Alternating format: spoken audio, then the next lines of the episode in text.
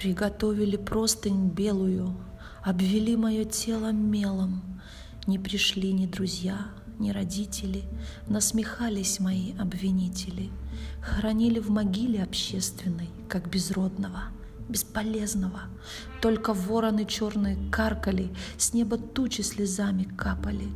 Не играла на кладбище музыка, оказался у смерти в узниках. Отшумела моя воля вольная, до надрыва души непристойная. Услаждая свой слух песней пьяной, Прожигал свою жизнь кучеряво, А теперь вместо слез милой матери Над могилой склонились каратели.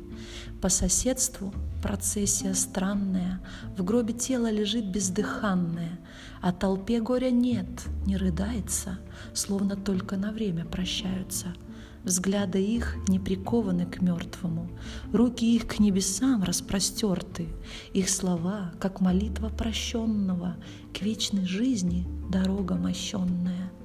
Дух его в одеянии белом поднимался по лестнице в небо, ликовали с ним ангелы Божии, человек, видно, был хороший.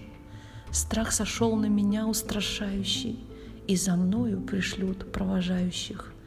Я их ждал у оградки заброшенной, слишком поздно для милости Божией.